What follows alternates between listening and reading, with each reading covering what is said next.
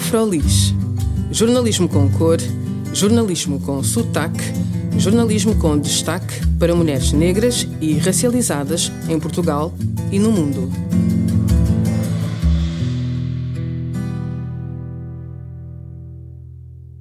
Olá, o meu nome é Juliana Tavares e este é mais um episódio do Afrolis Podcast.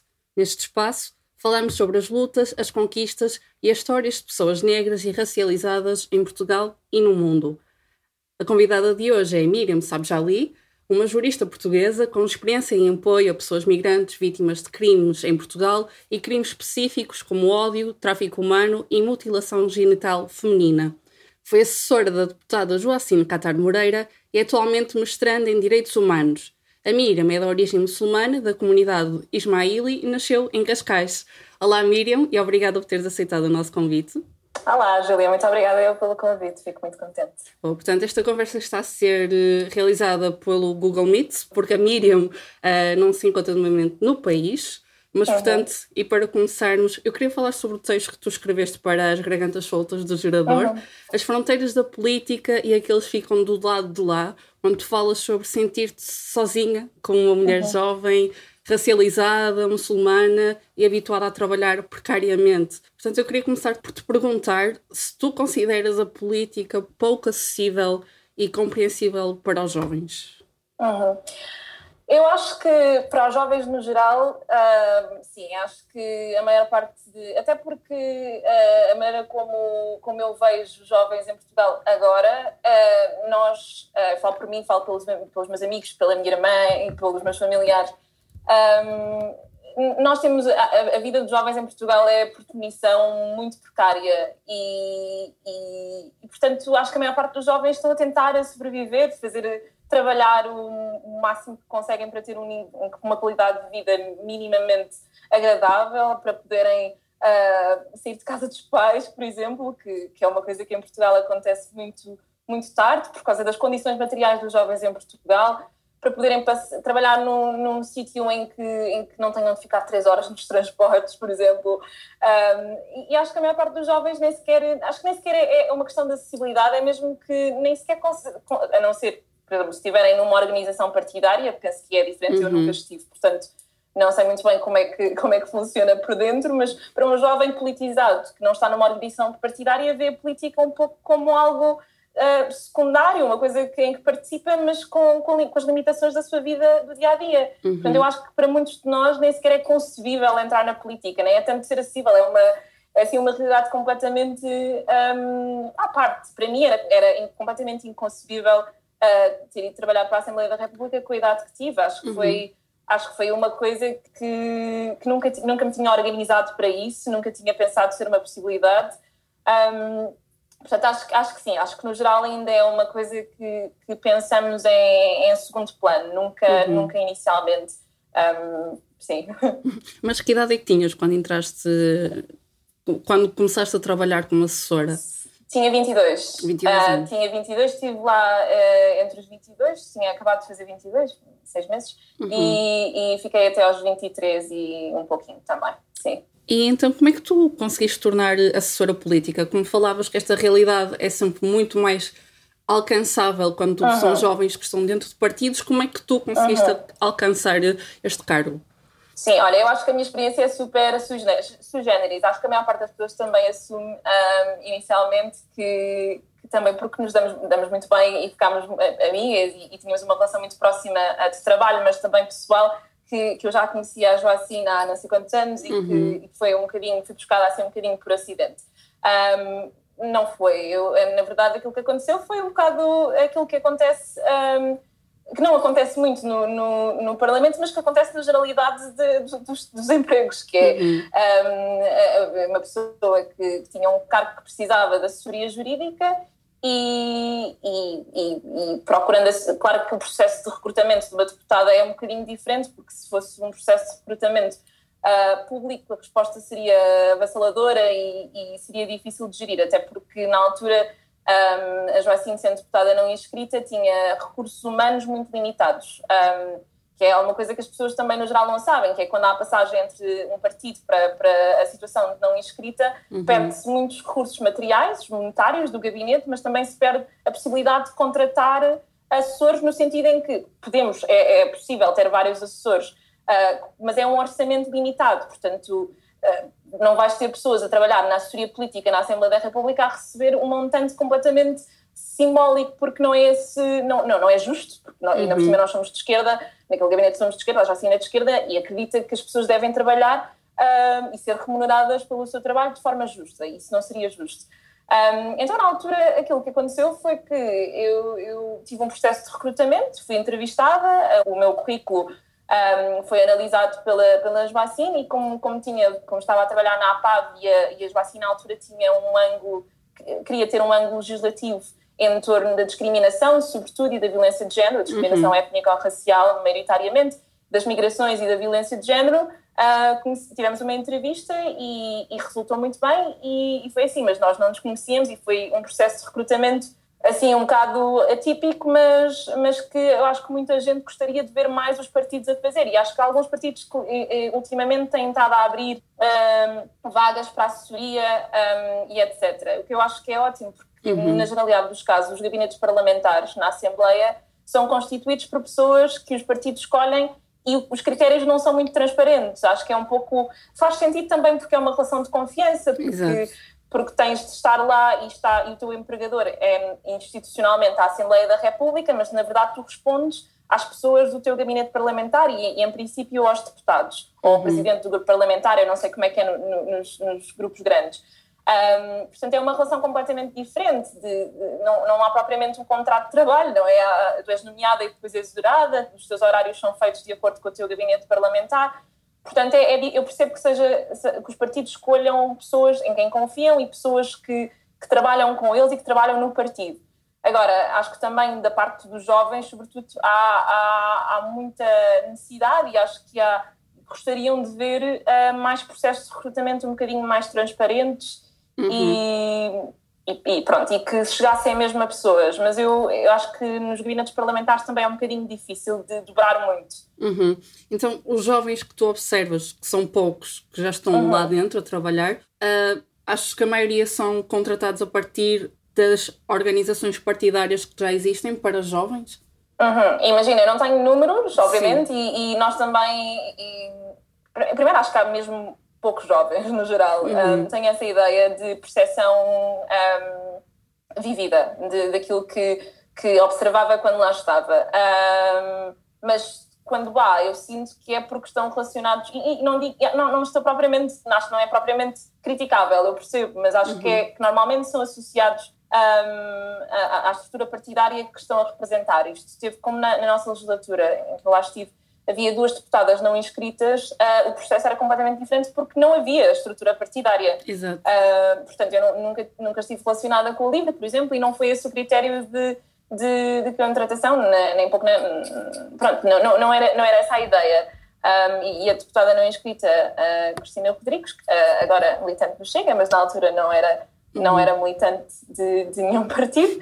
Um, também penso que, que, era a mesma lógica de contratar pessoas com base naquilo que um, pretendia fazer na sua legislatura, com o trabalho concreto um, da legislatura, com o trabalho de desenvolver. Portanto, eu fui por ser a jurista e porque acho que há uh, pouco trabalho uh, legislativo e trabalho uh, jurídico uhum. em direitos humanos em Portugal. Acho que não, há, não é assim uma área super desenvolvida e eu trabalhava numa ONG como, como assessora jurídica, portanto, pronto, foi, foi, era, coincidia com, com com aquilo que era o propósito da Joacine para, para o último. Para, nós não sabíamos que ia ser o último ano, mas para este uhum. último ano.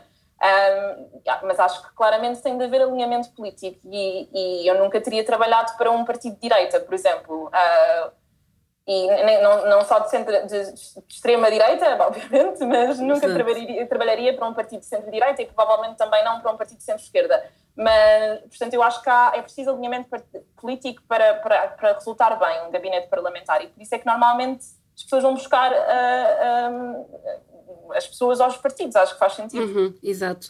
Então, tu uh, avalia, como é que tu avalias uh, se os esforços estão a ser feitos para um, ter mais representatividade de jovens uh, uhum. na política? Estão a ser uhum. esforços, uh, estão a ser feitos esforços sequer para uhum. comatar este problema? Olha, eu acho que um, eu acho que eu acho que às vezes sim, mas acho que às vezes são esforços um bocadinho cosméticos uhum. um, e inócuos. Uh, o que eu quero dizer com isto é que eu acho que acho que há uma crítica válida da juventude portuguesa um, relativamente à falta de representatividade uh, nos espaços públicos uh, institucionais, na Assembleia da República, nas assembleias locais, etc. Mas acho que aquilo que os grandes partidos têm feito, e, e sobretudo os dois grandes partidos no poder, têm feito para combatar estas críticas é insistir em, na contratação de, de, jovens, mas só pelo critério idade. Ou seja, uh, uh, por teres uh, 25 anos já é, já é uma revolução estar no Parlamento. Uhum. Eu acho que a maior parte dos jovens veem estas estes desenvolvimentos com algum ceticismo e eu acho que é habitual, porque é, aquilo que os jovens querem, essencialmente, não é só pessoas com proximidade etária à sua no Parlamento, querem pessoas, Exato. querem jovens que tenham experiências de vida que correspondem àquilo que é ser jovem em Portugal hoje em dia, uhum. que normalmente não é começar numa juventude partidária muito cedo e, não, e, e fazer o seu percurso político uh, lá, tra trabalhar em cargos políticos à volta da juventude ou à volta do partido, e por isso é que há, quando às vezes há, há uma notícia de contratação de uma pessoa jovem para um partido no governo, por exemplo, e com uma remuneração altíssima, e há um grande, eh, um grande debate nas redes sociais sobre, de um lado, as pessoas que apoiam esse tipo de decisões, não era isto que vocês queriam, e depois uhum. do outro lado, pessoas a dizerem, não, mas eh, quando nós falamos de representatividade jovem, e eu falo para mim, por exemplo, eu, eu, eu não me interessa muito ver uma pessoa de 25 anos a representar, quer dizer, há uma deputada da minha idade no Chega, se eu fico, se eu uhum. celebro essa vitória pessoal como, como jovem, como mulher de 24 anos em Portugal, claro que não, porque sou uma jovem racializada, muçulmana, porque sou uma jovem trabalhadora, Uh, e ela é não te representa. não, ela não me uhum. representa minimamente. Portanto, acho que às vezes. E, e, pronto, isto é um exemplo extremo, mas eu acho que mesmo nos partidos mais ponderar, mais nos partidos democráticos, há, há essa, essa tendência de fazer essas contratações estéticas para depois a bandeira ser nós temos representatividade jovem. Uhum. Mas a verdade é que os problemas que os jovens têm na habitação, na precariedade laboral e tudo mais, na, na, nas, nos cuidados de saúde mental, por exemplo, um, nos transportes públicos, jovens no interior, todas essas coisas ainda não estão a ser representadas no, no Parlamento. E eu sinto que eu preferia que estes assuntos estivessem a ser uh, tratados uhum. por deputados mais velhos do que ter deputados jovens só porque sim e depois os assuntos continuam a não ser tratados, percebes? Uhum, Eu acho sim. que é mais sobre, sobre a realidade vivida dos jovens. E isso é que ainda não acontece. Portanto, eu acho que quando nós criticamos, quando os jovens criticam os partidos que têm jovens, é porque, porque não estão a tratar das questões da juventude que a juventude quer ser tratada. E a juventude em Portugal não é homogénea, não é um corpo uh, não é um corpo comum e normalmente não é, não é aquele jovem que lá está, porque uhum. há muitos de nós que não chegam, que não chegam e, e, e, é muito difícil de imaginarem a possibilidade de chegar. Uhum. Eu tenho um pouco de curiosidade em perceber uh, uhum. um pouco mais sobre o teu percurso. Uh, tu sempre quiseste ser assessora, como é que tu foste envolvendo na política? Fala-me um pouco sobre ti. Ok. Não, nunca quis ser assessora. Aliás, eu, eu acho que na altura, uh, quando, quando tudo isto surgiu, eu, eu durante imenso tempo senti-me completamente como se estivesse a fazer, uh, como se a fazer uma, uma atuação enquanto estava na Assembleia da República. Uhum. Eu tinha de me relembrar várias vezes que estava efetivamente lá e que era o meu trabalho.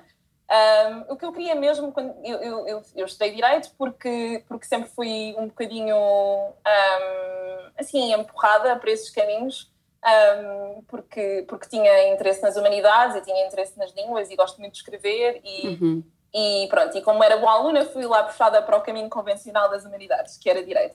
E o curso não me, não me apelou propriamente porque eu acho que, eh, para além de Direito em Portugal ser um, um curso extremamente tradicional e, e pronto, e um bocadinho estanque nos anos.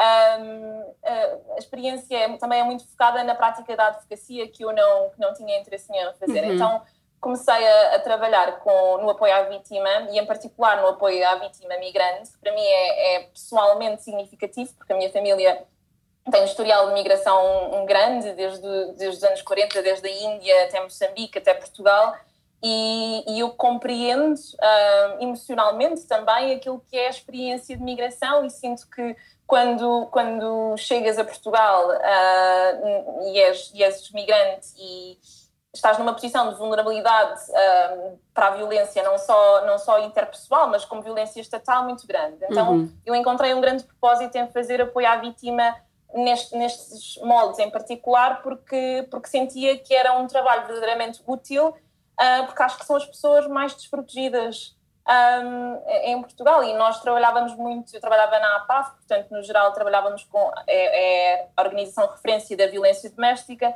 então trabalhava muito com mulheres racializadas, imigrantes, muitas vezes, uhum. um, vítimas de violência doméstica ou violência sexual, ou, ou pronto, nesses contornos. E, e, era um trabalho que eu gostava imenso de fazer e que me sentia verdadeiramente útil a fazer, porque acho mesmo que são, são pessoas que, que têm um, um enquadramento uh, muito complicado, que, que, sofrem vários tipos de precariedade uh, sobrepostas, é, é, a interseccionalidade da, da, violência, não é? Porque uhum. são mulheres e, portanto, já estão predispostas a sofrer violência de uma forma completamente exacerbada e depois são mulheres migrantes, não têm, e quando indocumentadas, por exemplo, não têm qualquer tipo de apoio estatal, apoio judiciário, apoios materiais mesmo, em habitação e etc.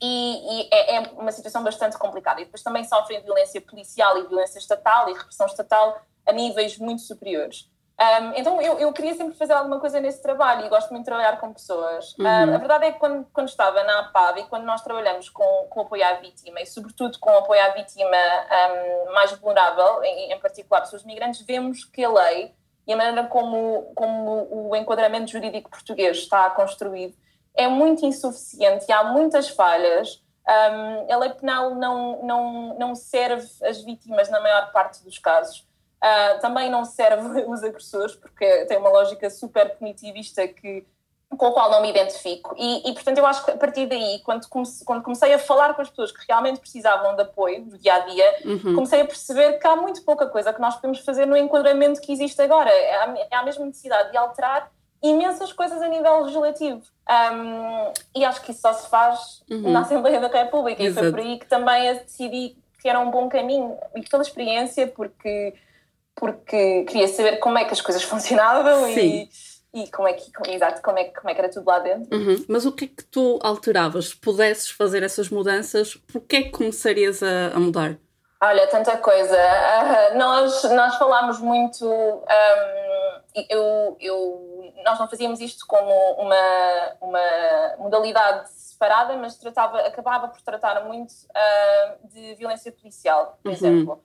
Um, e, e era, era um, é, é, um fenómeno que eu acho que eu acho que nós temos recomendações e temos e temos relatórios do Conselho da Europa anualmente, quase ou até mais do que anualmente, sobre o problema da violência policial racista em, em Portugal. Mas a verdade é que eu acho que isso ainda tem uma, um determinado uh, nível de. As pessoas ainda têm um determinado nível de, de, desconhecimento de até que ponto é que isto impacta as pessoas no dia a dia. Uhum. E os casos que nos chegavam era, era, eram absurdos da quantidade. Eu, eu, nós trabalhávamos só na área de Lisboa, Amadora, Sintra, por aí e, e, eu fazia queixas à IGAI, à Inspeção Geral da Administração Interna, que é a entidade que policia a polícia, vá, uhum. uh, e que, que, deve receber este tipo de, de, queixas quase semanalmente, várias por semana. E eu acho que, e quando estive na Assembleia, por exemplo, nós fizemos um, um, um projeto que já tinha sido. Um, já tinha sido uma questão que já tinha sido falada pelo advogado José Semedo Fernandes há muito tempo, que, que, tinha, que era relacionado com um artigo do, do Código de Processo Penal, que é o artigo 250, que basicamente permite, uh, estabelece as condições uh, que permitem que a polícia uh, te, peça, te pare na rua e te peça o teu documento de identificação, uhum. que é uma coisa que, que, Portugal até tem um regime, uh, em algumas coisas bom, porque a verdade é que, e a maior parte das pessoas também não sabe isso, isto é normal, mas a polícia não pode, um agente da, da, polícia não pode chegar ao pé de ti e pedir-te o teu cartão de cidadão sem mais. Uhum. Uh, tem de ter critérios a observar. Mas a verdade é que um dos critérios que está na lei é que é se a polícia, se o agente da, da autoridade policial que te abordar tiver suspeitas de que uh, tu uh, está, entraste ou permaneces irregularmente em Portugal. Uhum. Isto é uma questão administrativa, quer dizer, é uma questão, uma questão de, de, de imigração que, que, cujo controle não se faz na rua, não se faz no, no, no e não se faz pela PSP ou pela GNR. Ou não se devia fazer, mas a verdade é que isto, isto esta cláusula dá, abre a possibilidade de um agente de uma autoridade policial parar pessoas que não correspondem àquilo que é a ideia de identidade nacional, ou, ou não, não, é, não só a ideia, mas a representação física de, do corpo nacional, ou seja, pessoas racializadas, em particular pessoas negras e, e pessoas. Uh, sim, pessoas negras, pessoas racializadas, pessoas ciganas, uhum. um, por, porque não correspondem a esta ideia daquilo que é um português ou uma portuguesa e, e isto dá a possibilidade de fazer esse tipo de controle na rua. E havia imensos abusos que ocorriam, e há imenso, porque este artigo, entretanto, depois acabou por não ser alterado, uhum. mas há muitos abusos que acontecem com base numa cláusula que é, é, que é completamente legal e que, está, e que está no Código de Processo Penal e que é muito pouco questionada. E, e, a verdade é que este artigo, né, em último caso, o que pode levar é que as pessoas sejam eventualmente levadas, uh, detidas por um período de tempo, algumas horas, numa, numa esquadra policial. Isto não é uma coisa uh, superflua, eu não acho. Acho que é uma coisa que, de facto, dá aso a grandes Exato. abusos. E não há qualquer justificação para, para a polícia poder parar pessoas racializadas e depois ter enquadramento legal para o fazer, porque basta dizer que é, ah, não, mas eu achava que a menina ou que o menino está cá irregularmente. Exato. Sim. Que é imigrante ilegal, como eles dizem. Quer dizer, o que é que isso tem a ver com, com o controle do crime? Não é uhum. é crime estar irregularmente em Portugal, não é crime. Portanto, não tem lógica nenhuma isto estar enquadrado num processo penal. E a verdade é que eu, eu, nós, eu também, quando, quando a Joacine também me falou de fazer este, este projeto, aquilo que eu observava muitas vezes é que este artigo era de facto usado como justificação para a IGAI dizer que não, não há aqui nenhuma conduta uh, repreensível da parte do agente da autoridade, porque há um artigo que permite que ele tenha parado esta pessoa porque tinha dúvidas do, da sua situação de, de, regularidade em Portugal. Uhum. Isto é um exemplo. Exato. Acho que é, depois nós fazemos queixas à, à sobre um, uma, uma situação de violência policial, mas se há alguma coisinha na lei que, que, depois consegue dizer que, ah, não, mas isso afinal não é, não é violência, porque na verdade está prescrito na lei essa possibilidade torna-se muito difícil de fazer avançar uhum. qualquer coisa e deixa as pessoas muito frustradas, porque eu acho que a maior parte dos nossos casos na IGAI, não só sobre, sobre coisas assim do género, sobre a interpelação da polícia, mas no geral, eram arquivados porque há muitas, há muitas válvulas de escape, há muita forma de, de racionalizar e, este tipo de condutas. E, uhum. e, isso é muito problemático em Portugal. É uma, é, uma, é uma questão muito problemática em Portugal. Um, e não há, muita, não há muita consciência para alterar isso dentro, dentro do Parlamento. Uhum. Não havia. Uh, depois houve durante um bocadinho, agora também acho que já se esqueceu. Exato, ainda não Sim. tentaram alterar eh, esse artigo novamente, desde que houve essa não, tentativa. Não, não, não. Nós, nós fizemos a proposta, a proposta foi discutida na, em, em comissão, na Comissão de Assuntos Constitucionais. Eu lembro-me que na altura até houve vários partidos de esquerda, não é? Uhum. Um, e até o PS, na verdade, é que revelaram algum interesse na, na questão. Eu lembro-me que disseram-nos, os deputados disseram-nos que, que, era uma questão que às vezes tinha passado ao lado, não era uma coisa que ativamente tinha, que tinham pensado nisso. Uhum. O que eu, eu, percebo, porque há um milhão de leis a serem alteradas eh, mensalmente no Parlamento, ou há imensas propostas diárias e há, nem tudo escapa. Por isso é que era a questão de termos deputadas negras de esquerda na altura, Sim. é que havia, havia uma percepção vivida uh, da, experiência de opressão de pessoas racializadas que não há agora. Há, ainda temos uma deputada negra, mas no PS, portanto, tem um enquadramento partidário muito diferente, uhum. mas não, é, não era propriamente aquilo. Uh, uh, só termos deputadas negras que é bom, é a celebração. Não, é que elas tinham uma capacidade de, de reivindicar coisas que sabiam que, que, que, a comunidade negra, por exemplo, precisava em Portugal, porque provavelmente as tinham vivido. Uhum. Um, e acho que isso é difícil de, de acontecer quando não temos esse, esse, tipo de experiência vivida. Por isso é que eu acho que a representatividade é importante. Não é porque é representatividade inócua, não nos interessa nada ter pessoas racializadas em, em, em, Portugal que não representem minimamente aquilo que é a vida de uma pessoa racializada no, no geral em Portugal, que é normalmente serem mais empobrecidas, trabalharem precariamente, serem vítimas uhum. de violência policial. Quer dizer, o, o Gabriel Mitar Ribeiro do Chega não vai representar essa realidade no Parlamento, vai uhum. representar precisamente o contrário. Exato. Por causa do seu enquadramento partidário, por causa do seu enquadramento de classe, Portanto, é, era, é, era isso que era necessário e que, e que fomos perdendo agora outra vez. Uhum. Pois era o que estavas a dizer, ter esse tipo de representação, mesmo com pessoas jovens, acaba por ser uhum. uma representação vazia. Exato. Exato. E eu queria também perguntar, voltando ao, teu, ao texto que tu escreveste uhum, para uhum. o gerador, tu falas muito sobre a tua experiência enquanto jovem mulher muçulmana, racializada. Portanto, eu queria saber um pouco mais sobre essa experiência. Como é que tu escreverias, então, a, a tua experiência com Miriam Sabjali, uma mulher racializada, num ambiente político que é predominantemente branco e masculino também? Uhum.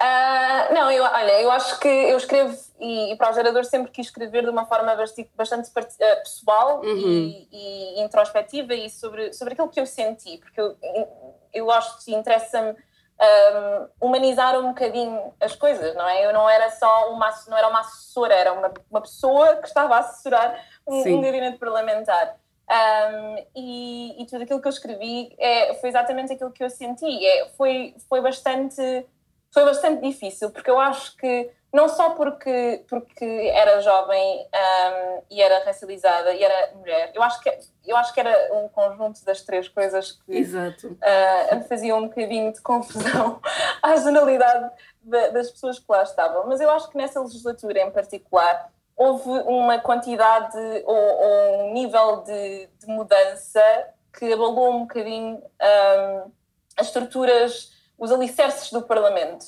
Um, e eu acho que isto começou antes de mim e perdurou quando eu, quando eu lá cheguei. Mas eu acho que um, o que eu sentia muitas vezes era que, que havia assim um nível de surpresa uhum. ou de ou um bocado de suspeição, no género. Não, não me levava, eu sinto que senti que não me levavam a sério. Eu acho que isto é real para uma mulher racializada em, na maior parte dos espaços profissionais em que se insere, na verdade. Uhum. Mas eu acho que a Assembleia da República é um espaço completamente em que tudo é, é exacerbado. É um espaço muito, muito. É um palco uh, público. É um espaço onde, onde a vida e onde as relações profissionais não são relações profissionais usuais, não é? São relações profissionais ah, baseadas em, em um poder muito visível, em relações de poder muito visíveis e concretas e, e, e não só diferenças entre, entre grandes uh, diferenças de, de classe e de, e de, raça e de género e etc. Um, não só existem, como são muito visíveis, porque também é todas as pessoas lá que lá estão estão a representar uma, uma determinada posição política, uma determinada ideologia e, e é um, acho que é uma, um, um sítio de, de extremos, de de muitas diferenças, muitas uh, incompatibilidades uhum. e, e, acho que isso é, é, normal para qualquer pessoa. Acho que já existe, acho que por exemplo se fores de um partido de esquerda mais pequeno, por si só acho que já vais sentir isto. Um, acho que te vais sentir um bocadinho desamparada porque há pessoas que lá estão há, sei lá, têm 50 anos e estão lá há 35 e é uma coisa como se fossem uma instituição. Há deputados que são instituições um, e há assessores que são instituições, há assessores que lá estão há, há, há mais tempo que, que, que, não sei quantos governos. Portanto, uhum. acho que em 2019 houve muitas mudanças um, e acho que, que, o Parlamento é uma instituição que assenta uh, no status quo e acho que qualquer mudança é um bocadinho difícil de, de acolher. Então eu senti que, que, as mudanças, que as pessoas não, que no geral era difícil processar as mudanças que estavam a acontecer e que havia uma uhum. grande a tendência para resistir. E a resistência era feita de forma um bocadinho assim, com micro, micro questões, micro, uhum. micro eventos. Um, mas claro que uma pessoa, quando chega lá, uh, sente, quer dizer, as interações que eu tive, havia interações que eu me lembro um, de ter, por exemplo, a interação que eu conto no texto, uhum. uh, que é uma coisa minúscula, uma conversa com um agente quando estava à espera do final de um plenário, estávamos a fazer um documentário e tinha estava a acompanhar duas pessoas que tinham de filmar lá em cima, fiquei no corredor para aí 5 minutos uhum. e tive essa interação, que foi uma coisa minúscula e provavelmente completamente inconsequente para, para o senhor agente, mas que para mim uh, foi super representativa daquilo que eu senti durante, os, durante o ano que eu estive lá, que é, uhum. é, isto é um acidente, estás cá por um bocadinho, uh, a tua deputada também está cá por um bocadinho, veio-nos veio chatear a, a cabeça, veio veio pôr muitas coisas em causa, demasiadas coisas em causa, mas vocês vão-se embora. Uhum. Portanto, olha, faz, tentem lá fazer o que. Uhum. tentem lá um bocadinho. Mas não era muito difícil de navegar, nós não éramos levadas a sério. Isto, claro que a Joacine sofreu a um nível muito mais intenso do que eu, porque eu era.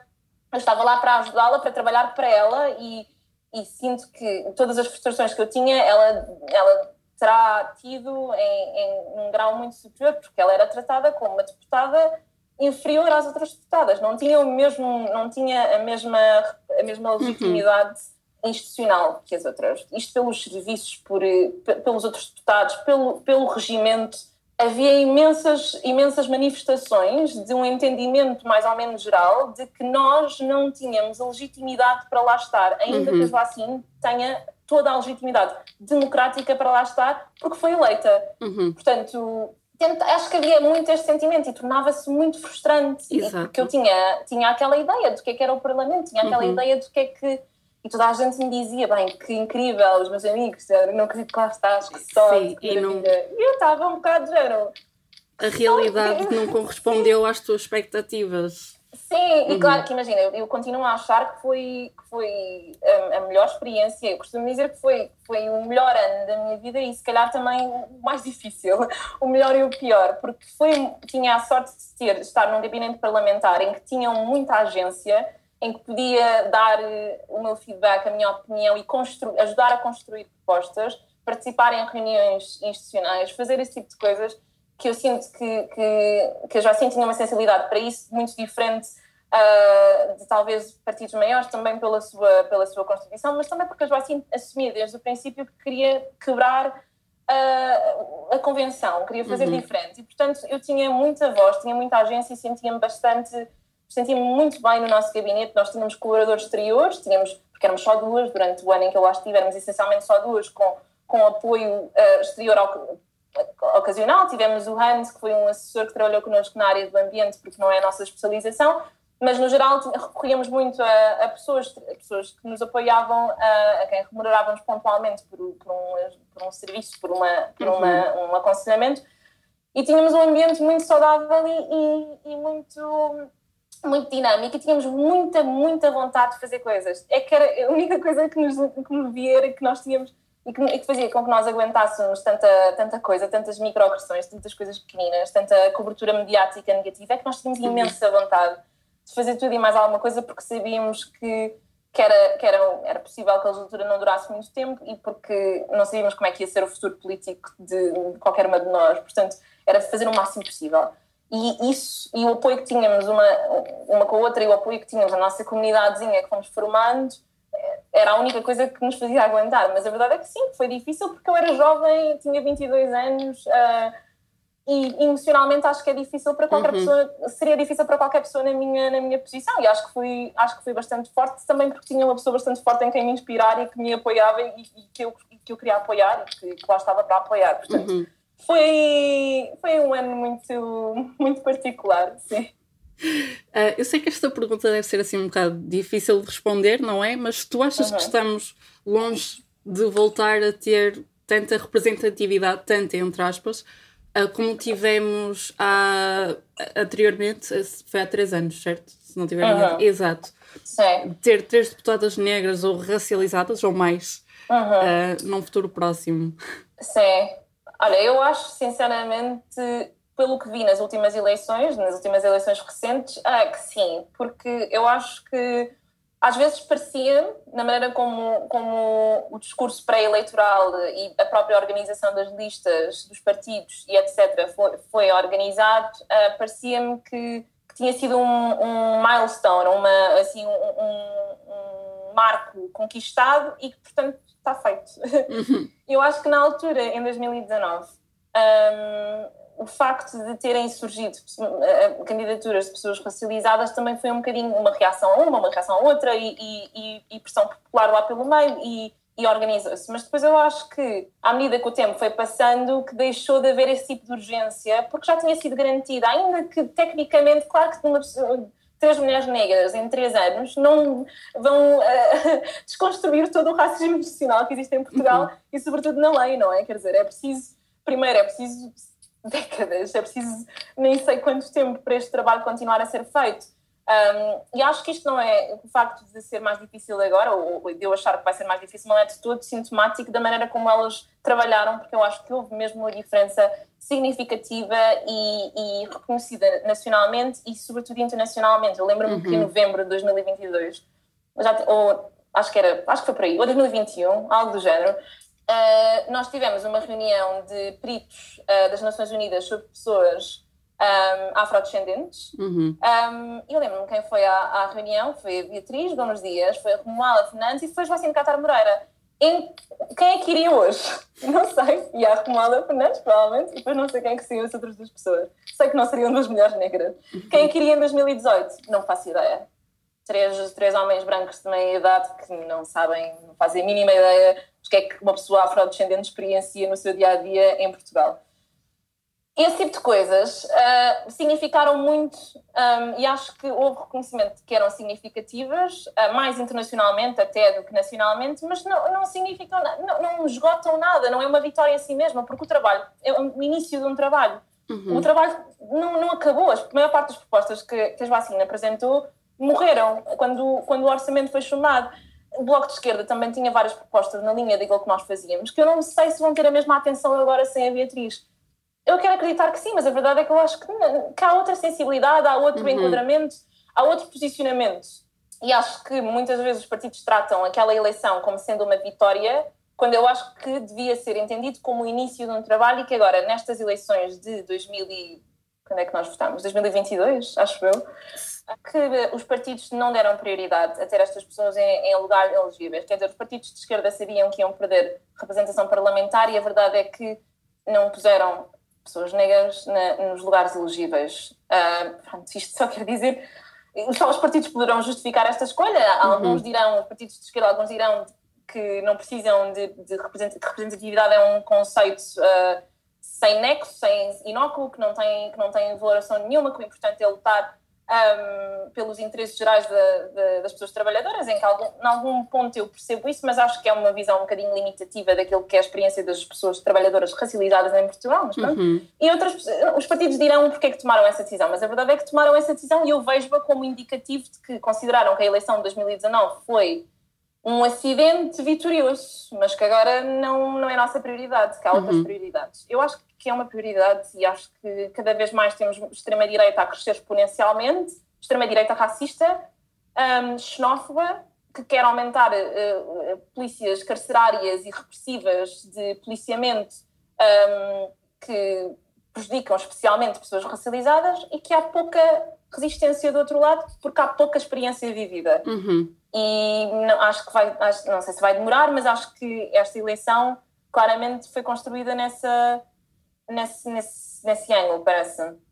Então, para terminar, Miriam, como é que, uhum. na tua opinião, nós podemos então tornar a política uh, mais inclusiva para jovens, trabalhadores, migrantes, pobres uhum. e pessoas de, de, identidades não normativas? Achas que poderia ser, por exemplo, através de cotas?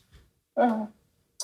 Olha, é, eu acho que eu acho que o primeiro, a primeira questão que eu acho importante é perceber que o ónus não está nas pessoas imigrantes, nas pessoas jovens trabalhadoras, nas uhum. pessoas racializadas. Um, há muito aquela ideia, e pelo menos eu acho que o discurso sobre, sobre a ausência de pessoas racializadas, e sobretudo sobre a ausência de pessoas jovens, há aquela narrativa de ah, os jovens estão menos interessados na política. Eu acho que isto é uma falácia gigante, quer dizer, acho que é completamente uh, possível uh, observar com muita facilidade que os jovens estão cada vez mais politizados, tanto à esquerda como à direita. Uhum. Um, simplesmente, se calhar, têm menos disponibilidade material para participar naquilo que é a política, porque as suas vidas estão também um bocadinho mais complicadas. Uhum. Uh, mas o ONU não pode passar por dizer ah, as pessoas racializadas têm de ter mais engajamento na política partidária. Quer dizer, se as pessoas racializadas não têm engajamento na política partidária é porque não se sentem que os, que os partidos, que as estruturas partidárias têm interesse em, em, em, debater sobre os problemas nacionais que elas sentem de uma forma específica e, e, e talvez mais intensa, intensa e com nuances do que talvez uma pessoa branca e, e, uhum. e não há, acho que não há esse, esse esforço mais do que mais do que cotas, eu acho que é preciso uma coisa muito mais estrutural, uma alteração muito mais estrutural, que é parar de ver e encarar as pessoas racializadas como objeto das, alterações legislativas, uhum. como uma comunidade assim um bocadinho aliada de tudo, à, à distância uh, daquilo que é, que é o centro político do país, e perceber que são pessoas que têm imensa organização política. E nós vemos isso em movimentos uh, de base, movimentos de rua. Temos visto agora dizer, também, sim, tipo, o Vida Justa. O Vida Justa, por Exato. exemplo, é um ótimo exemplo. Uhum. Quer dizer, não é as pessoas racializadas que não são engajadas politicamente. Isso é um mito. E é um mito que lesa muito a, a representação de, das pessoas racializadas na, na política. Uhum. Nós vimos na Vida Justa é um bom exemplo. A questão da, da, da, quando, olha, da violência em, em espaços prisionais também é uma questão uh, que só foi começada a ser falada porque pessoas negras e pessoas racializadas sofrem muito mais em prisões, em estruturas carcerárias, do que pessoas não, do que pessoas, do que pessoas não racializadas. E isto é uma questão que a maior parte de um, político uh, comum uh, que está no Parlamento há não sei quantos anos, se calhar não tem essa sensibilidade sobre aquilo que acontece realmente uh, numa prisão em Portugal. Uhum. Mas a verdade é que, é que há muitas pessoas a dizê-lo, portanto é só ouvir, é só ir buscar esses testemunhos, é só usar esses testemunhos para alterar efetivamente alguma coisa. E às vezes não é só ir buscar os testemunhos, é mesmo ir buscar as pessoas que têm algo a dizer e, e, e dar-lhes a entender e dar-lhes a, a, conhecer que os, os, as estruturas partidárias podem ser espaços em que elas conseguem uh, fazer ouvir as suas reivindicações. Uhum. Então acho que não há nada errado inerentemente com, com partidos, obviamente, e acho que a nossa política é partidária. E, portanto, nós precisamos dos partidos. Eu acho que os partidos são importantes. Agora, os partidos também precisam de nós. Se querem efetivamente ver que, que, as, que as pessoas racializadas vivem melhor em Portugal, então precisam de pessoas racializadas para lhes dizerem o que é que precisam para viverem bem. Uhum. E, e, eu acho que é preciso uma alteração muito estrutural em relação à maneira como como nós encaramos a participação de pessoas racializadas em Portugal, a participação política. Não, não é verdade que nós sejamos, nós pessoas racializadas não sejamos politizadas. Isso é um mito super, uhum. até racista, quer dizer, Sim. é um bocadinho de inferioridade, de, ah não, mas eles não, não entendem, não, têm não se conseguem expressar bem. Exato. Sim, não têm a linguagem, não têm os instrumentos uhum. para serem politizados. Não, então deem-nos instrumentos, deem-nos a representação, deem-nos os passos, não é? Quer dizer, a linguagem há tristeza e vê-se Uhum. Há, há, experiência, há, há, vontade, só precisamos do espaço. Eu acho que é isso o mais importante. Uhum. Bem, Miriam, obrigada por este momento. obrigada eu. E obrigada a todas as pessoas que nos acompanham aqui no Afrolis Podcast. O meu nome é Juliana Tavares e até à próxima. Afrolis. Jornalismo com cor, jornalismo com sotaque, jornalismo com destaque para mulheres negras e racializadas em Portugal e no mundo.